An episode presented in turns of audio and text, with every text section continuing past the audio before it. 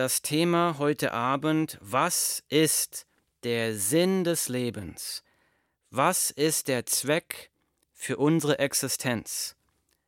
Wozu leben wir? Hier ist eine kurze Zusammenfassung vom ersten Teil der Sendung.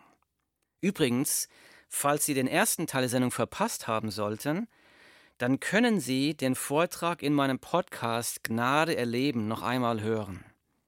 Gnade erleben können Sie bei fast allen Podcast-Anbietern finden, wie zum Beispiel Spotify, iTunes und Podcast. Ist alles umsonst. Also können sonst äh, runterladen und anhören. So, hier ist die Zusammenfassung von dem, was wir vorhin besprochen haben. Was ist der Sinn des Lebens? Der Sinn des Lebens ist, Gott zu lieben. Jesus sagt, du sollst den Herrn, deinen Gott, lieben mit deinem ganzen Herzen, mit deiner ganzen Seele, mit deinem ganzen Denken. Das ist das erste und größte Gebot. Zitat Ende, Matthäus Kapitel 22, Verse 37 und 38.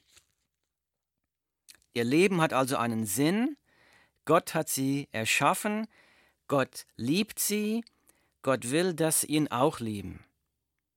Sie sind für einen bestimmten Sinn und Zweck geschaffen worden, nämlich den, Gott will, dass sie eine persönliche Beziehung mit ihm haben, durch Jesus Christus. Und diese Liebe bietet Gott ihnen heute an. Wir haben dann weiter gesehen im ersten Teil, dass Gott lieben Freude und Erfüllung bringt, weil wir dann tun, wozu uns Gott geschaffen hat dann erfüllen wir den Sinn unseres Lebens. Wir haben weiterhin gesehen, dass Gott lieben keine Last ist. Es ist eine befreiende Freude. Und wenn wir Gott lieben statt andere Dinge in dieser Welt, das bringt uns wahre Freude und Erfüllung. Und wenn ich Gott so liebe und mich an ihm erfreue, dann werde ich Gott automatisch auch verherrlichen und ehren. Dann kommen wir zu dem großen Problem, das Problem ist, unser Eigenwille liebt Gott nicht so. Wir kamen dann zu dem Punkt, wir können Gott nicht lieben, weil uns unsere Schuld, Sünde, uns von Gott trennt. Wir brauchen einen Retter, nämlich Jesus Christus, der uns von der Schuld unserer Sünde befreit, um eine Beziehung mit Gott haben zu können. Um von unseren Sünden gerettet zu werden, muss jeder Mensch einmal in seinem Leben eine einmalige, ernst gemeinte Willensentscheidung treffen. Und die kann man ungefähr so ausdrücken, wenn man sagt, ich glaube, dass Jesus für meine Sünden gestorben ist. Ich bitte um Vergebung meiner Sünden. Ich werde Jesus vertrauen und ihm als meinen Herrn folgen. An dieser Stelle haben wir vorhin aufgehört. So dieser einmalige Moment der Willensentscheidung hat viele Namen, denn die Bibel sagt, dass da viele Sachen passieren in diesem Moment. Und ähm, zum Beispiel manche nennen diesen Moment Wiedergeburt, weil in diesem Moment neues Leben beginnt, einen neuen Anfang. In diesem Leben bekommen wir dann auch das ewige Leben geschenkt. Manche nennen diesen Moment ein Kind Gottes werden, weil wir in diesem Moment von Gott als sein Kind adoptiert werden. Manche nennen diesen Moment Bekehrung, weil wir uns von der Sünde abgewendet haben und sie nicht mehr tun wollen. Manche nennen diesen Moment ein Jesus-Jünger werden, weil wir jetzt Jesus nachfolgen. Manche nennen es geistlich lebendig werden, weil wir in dem Moment mit dem Heiligen Geist erfüllt werden. Und alle diese Dinge passieren in diesem Moment, wenn ich in diesem Moment der Willensentscheidung. Und dann fängt der Heilige Geist an, in uns und durch uns zu wirken. Ich lese aus der Bibel Galater, Kapitel 5, Verse 22 und 23. Die Frucht hingegen, die der Geist Gottes hervorbringt. Es geht also hier um den Heiligen Geist, der in einem wiedergeborenen oder bekehrten Christen jetzt anfängt zu wirken. Ich lese die Frucht hingegen, die der Geist Gottes hervorbringt, besteht in Liebe, Freude, Frieden, Geduld, Freundlichkeit, Güte, Treue, Rücksichtnahme und Selbstbeherrschung. Galater 5, 22 und 23. Also hier die Frucht hingegen, die der Geist Gottes hervorbringt, besteht in Liebe. Und unsere, unser größtes Gebot, der Sinn des Lebens war ja gerade, Gott zu lieben. Das heißt also, dass die Liebe, mit der ich Gott lieben soll, kommt von Gott selbst. Er schenkt mir diese Liebe, weil ich selbst unfähig bin, ihn zu lieben. Sie ist die Frucht des Heiligen Geistes. Gott schenkt uns diese Liebe aus purer Gnade. Das heißt also eigentlich, sehr interessant, das heißt, dass das christliche Leben eigentlich nur möglich ist durch die Gnade Gottes. Denn nur er gibt uns das, was wir brauchen, um danach zu leben. Der Sinn des Lebens ist, Gott zu lieben. Dafür hat Gott uns geschaffen. Und Gott schenkt uns diese Fähigkeit, ihn zu lieben durch den Heiligen Geist, damit wir den Sinn unseres Lebens erfüllen können. Das heißt also, ich muss ein wiedergeborener Christ erstmal sein, damit ich Gott überhaupt lieben kann. Jetzt mag jemand sagen, ich bin ein wiedergeborener Christ, ich habe mich bekehrt. Ich habe lebendigen Glauben an Jesus. Ich habe eine persönliche Beziehung mit Jesus. Ich bin ein Kind Gottes geworden. Ich habe jetzt Frieden mit Gott. Ich habe den Heiligen Geist in mir. Aber ich liebe Gott immer noch nicht mit ganzem Herzen, mit ganzer Seele und mit ganzem Denken. Wieso ist das so? Was hält uns Christen davon ab, Gott über alles zu lieben? Und es gibt da ein paar Sachen, ich will eine ähm, kurze Zusammenfassung machen.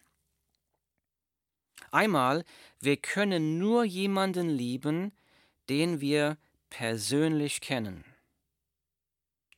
Wenn wir Gott nicht kennen, wenn wir Gottes Wort nicht kennen, dann schleift sich manchmal ein falsches Bild von Gott in unsere Köpfe. Zum Beispiel, vielleicht stelle ich mir Gott als einen fernen Gott vor, weit weg, sehr beschäftigt mit wichtigen Dingen des Universums. Aber ich bin diesem Gott unwichtig. Diesem Gott ist mein Leben völlig egal. Wie könnte ich so einen Gott lieben? Und das ist ein falsches Gottesbild. Die Bibel sagt, alle eure Sorgen werft auf ihn, denn er sorgt für euch. 1. Petrus Kapitel 5 Vers 7. Die Bibel sagt, Gott ist ein fürsorglicher Gott, er kennt uns, er kennt sogar die Anzahl der Haare auf ihrem Kopf. Er weiß alles über sie, er ist interessiert in ihnen und sie dürfen ihre Sorgen auf ihn werfen, denn er sorgt für sie. Vielleicht habe ich das falsche Gottesbild eines Polizisten. Ich stelle mir Gott als einen Polizisten vor. Er wartet nur darauf, dass ich einen Fehler mache. Und wenn ich einen Fehler mache, dann zack, dann brät er mir eins über. Aber wie könnte ich so einen Gott lieben?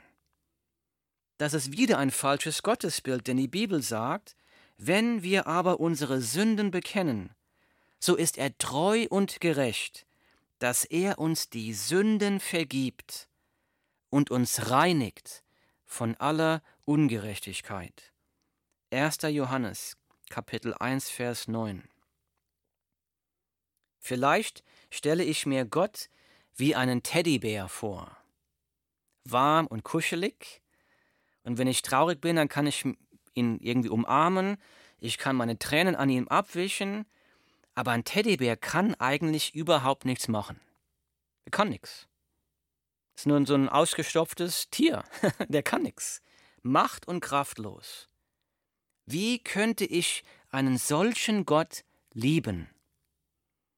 Das ist wieder ein falsches Gottesbild, denn die Bibel sagt, denn für Gott ist nichts unmöglich. Lukas 1,37. Gott hat die Welt geschaffen. Gott hat das Leben geschaffen. Gott hat das Rote Meer gespalten. Für Gott ist nichts unmöglich. Gott hat alle Macht der Welt. So Gott hat sich selbst in der Bibel offenbart, damit wir ihn kennen und lieben können. Hier ist mein Aufruf an Sie. Bitte lesen Sie die Bibel. Lesen Sie, es ist ein erstaunliches Buch. Lesen Sie die Bibel, um Gott immer besser kennenzulernen. So was hält uns Christen noch davon ab, Gott über alles zu lieben? Ich lese aus der Bibel, Galater Kapitel 5, Vers 17. Denn die menschliche Natur richtet sich mit ihren Begehren gegen den Geist Gottes. Und der Geist Gottes richtet sich mit seinen Begehren gegen die menschliche Natur. Die beiden liegen im Streit miteinander, und jede Seite will verhindern, dass ihr das tut, wozu die andere Seite euch drängt. Na, das ist sehr interessant. Also die Bibel sagt hier, dass wenn wir ein, in dem Moment, wo wir ein wiedergeborener Christ werden, wo wir ein Gotteskind werden, werden wir mit dem Heiligen Geist erfüllt. Und dann fängt ein Kampf in uns selbst an. Das wird auch manchmal ein geistiger Kampf genannt. Das heißt, unser Eigenwille, unsere selbstsüchtige menschliche Natur, die kämpft jetzt gegen den Heiligen Geist, der in uns wirkt. Und das ist sehr interessant, denn wenn Gott mich dazu aufruft, ihn zu lieben mit ganzer Kraft, mit ganzem Denken, mit ganzer Seele, und ich das nicht tun kann, dann ist es deshalb so, weil ich selbst mein größter Feind bin. Das ist schockierend. Ich selbst bin mein größter Feind, Gott wirklich zu lieben. Mein Eigenwille will mich davon abhalten. Und das bringt uns zu der wichtigsten Frage für einen Christen. Was kann ich tun, um meine Liebe zu Gott zu entfachen? Brüder und Schwestern im Glauben, ich rufe euch auf, stellt diese Frage in den Mittelpunkt eures Lebens.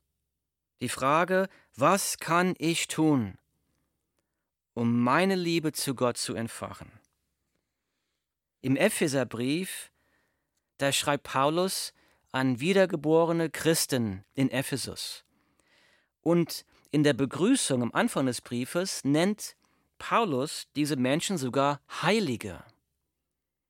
Es geht hier also um wirklich um reife Christen.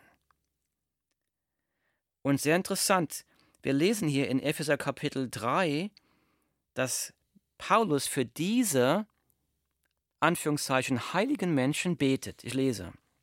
Ja, ich bete darum, dass ihr seine Liebe versteht, die doch weit über alles Verstehen hinausreicht.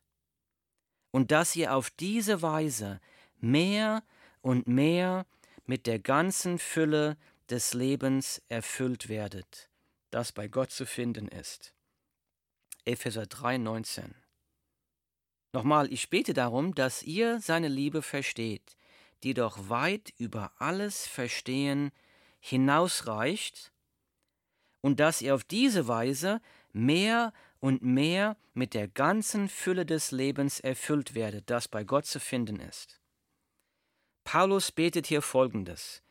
Er betet dafür, dass die Epheser durch den Heiligen Geist mehr und mehr Kraft haben, die Liebe Christi zu verstehen.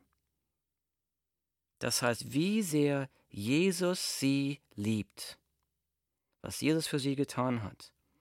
Und er sagt hier sogar, dass die diese Liebe verstehen sollen, obwohl diese Liebe weit über alles Verstehen hinausreicht. Wir brauchen also Gottes Kraft, diese Liebe zu verstehen, denn sie übersteigt unseren menschlichen Verstand. Und weiter steht hier drin, wenn wir diese Liebe verstehen, diese Liebe von Jesus Christus, dass wir durch diese Weise, wenn wir die Liebe Gottes verstehen für uns, dass wir mehr und mehr mit der ganzen Fülle des Lebens erfüllt werden, das bei Gott zu finden ist. Das heißt, nur Gott selbst kann diese Liebe in uns erwecken und zum Wachsen bringen. Und das muss im Gebet erbeten und ausgefochten werden. Was kann ich tun, um meine Liebe zu Gott zu entfachen? Und ich rufe noch einmal dazu auf, stellt diese Frage in den Mittelpunkt eures Lebens. Was kann ich tun, um meine Liebe zu Gott zu entfachen? Wir müssen betend die Bibel lesen. Wir beten, wir beten, Herr, zeig mir deine Herrlichkeit. Zeig mir, wie wunderbar du bist. Zeig mir, dass du besser bist als alles, was die Welt zu bieten hat. Lass mich sehen, wie herrlich du bist, wie großartig, wie wunderbar, wie wunderschön. Zeig mir die Versprechen, die du für mich hast in deinem Wort. Zeig mir, wie viel du mich liebst. Zeig mir, dass ich dir vertrauen kann mit allem, mit meinem Leben. Wir müssen lernen, täglich über Gottes Wort nachzusinnen, nachzudenken, langsam zu lesen, dem Text Fragen zu stellen, durch den Text zu beten. Wir müssen danach streben, zu begreifen, was Jesus alles für uns am Kreuz getan hat. Wir müssen danach streben, Gottes Zusagen in seinem Wort für uns zu erkennen und zu ergreifen.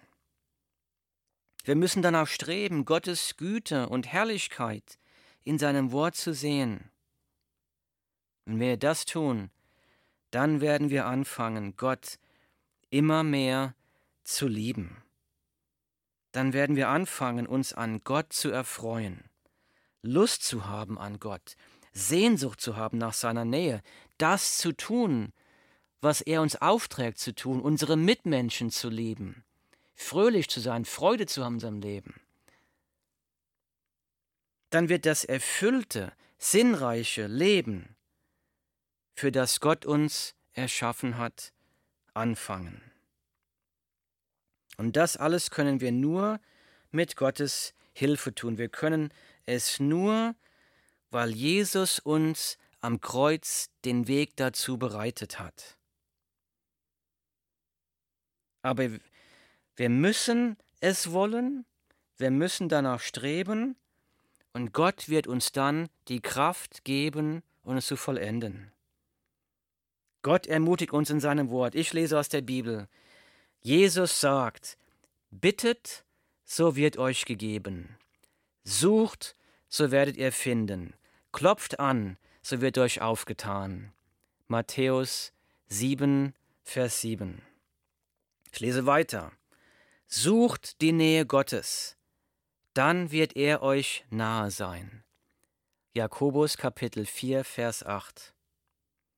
Jesus sagt, bis jetzt habt ihr nichts in meinem Namen gebeten. Bittet, so werdet ihr empfangen, damit eure Freude völlig wird. Johannes 16, 24 was ist der Sinn des Lebens? Komm zu Jesus und durch Jesus Gott zu lieben. Dann wirst du den Sinn deines Lebens erfüllen.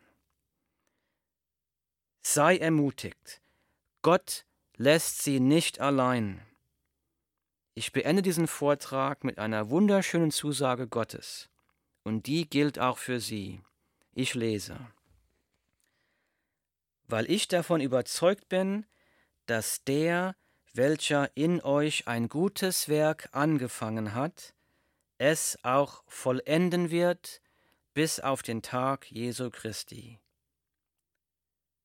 Philippa Kapitel 1 Vers 6 Himmlischer Vater, wir danken dir dafür für das Privileg, dass du möchtest, dass jeder Mensch eine Beziehung der Liebe mit dir hat.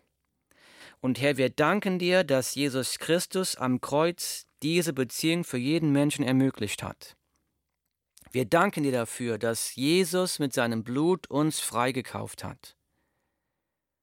Und Herr, ich bitte dich, dass jeder Zuhörer von deinem Heiligen Geist jetzt erfüllt wird, bekräftigt und einen Hunger hat, ein Bedürfnis hat nach dir, dich zu lieben, dich zu kennen, dein Wort zu lesen. Herr, ziehe Menschen zu dir, ziehe Menschen zu Jesus Christus. Das bitte ich im Namen von Jesus Christus, dem König der Könige und dem Herrn der Herren. Amen.